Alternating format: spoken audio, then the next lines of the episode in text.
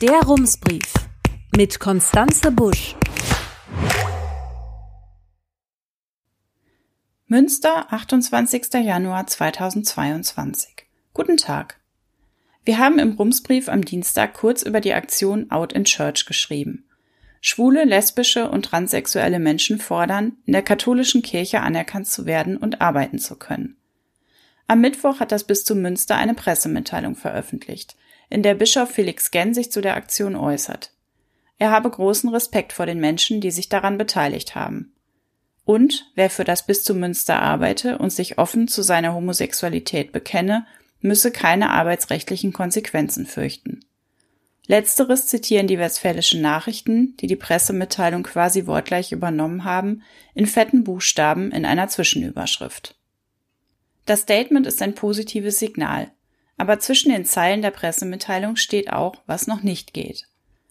Außerdem ist es seit einigen Jahren im Bistum Münster bereits so, dass auch der persönliche Familienstand keine Relevanz für die Anstellung oder Weiterbeschäftigung bei Mitarbeiterinnen und Mitarbeitern in der Verwaltung hat, heißt es in der Mitteilung.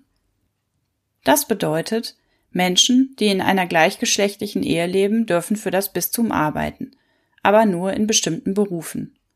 Ich habe beim Bistum nachgefragt, wer hier gemeint ist. Pressesprecher Stefan Kronenburg schreibt dazu, das betrifft sehr unterschiedliche Berufsgruppen. Verwaltungsangestellte, Juristen, Pädagogen, Journalisten, IT-Fachleute, Bauingenieure und so weiter. Auch Erzieherinnen, die in einer gleichgeschlechtlichen Ehe leben, können in den mehr als 660 katholischen Kitas arbeiten, die sich in unserem Bistum in Trägerschaft der katholischen Vereine befinden. Zitat Ende. Und was ist mit ReligionslehrerInnen, die mit gleichgeschlechtlichen PartnerInnen verheiratet sind? Da müsse der Bischof die Entscheidung treffen, ob er die Unterrichtserlaubnis aufrechterhält, schreibt Stefan Kronenburg. Seiner Kenntnis nach sei es so, dass auch hier vom Bischof im Sinne einer Weiterbeschäftigung entschieden wird. Für die angehende Theologin Isabel Stabs, die sich auch an der Aktion beteiligt hat, wird das allerdings erst einmal nichts ändern. Sie wollte Pastoralreferentin werden, also einen seelsorgerischen Beruf im Dienst der Kirche ergreifen. Doch das ist nun nicht möglich, weil sie eine Frau geheiratet hat.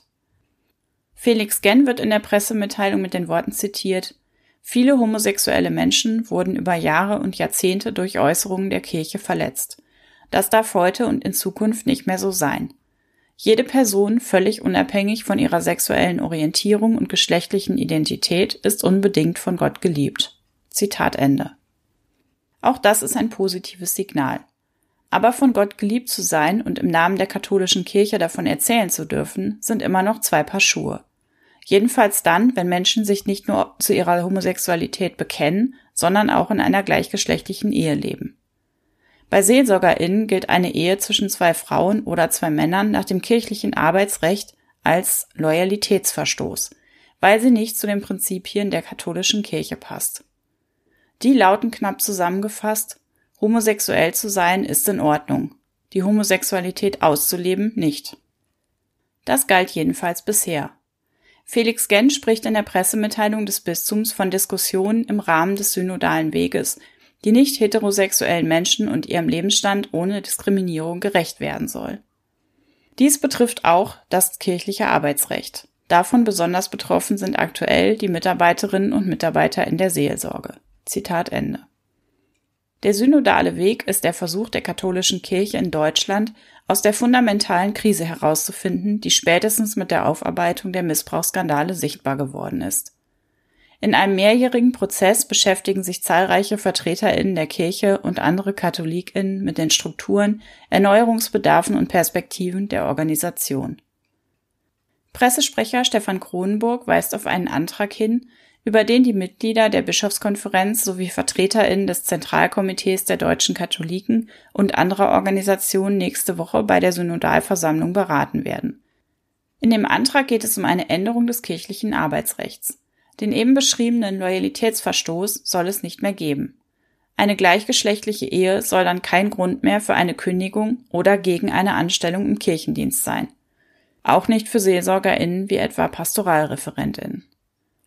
Ob die Synodalversammlung dem Antrag zustimmen und ob die Deutsche Bischofskonferenz die gewünschte Reform dann auch umsetzen wird, ist noch ungewiss. Aber laut Stefan Kronburg beschäftigt sich die Bischofskonferenz auch schon selbst mit dem Thema.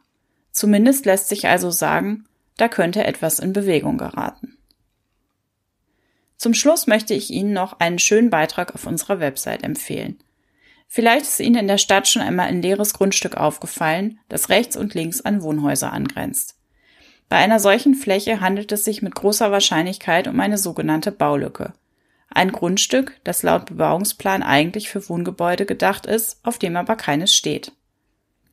Johanne Burkhardt ist für Rums der Frage nachgegangen, wie viele solcher Baulücken und damit potenzielle Bauplätze es in Münster gibt.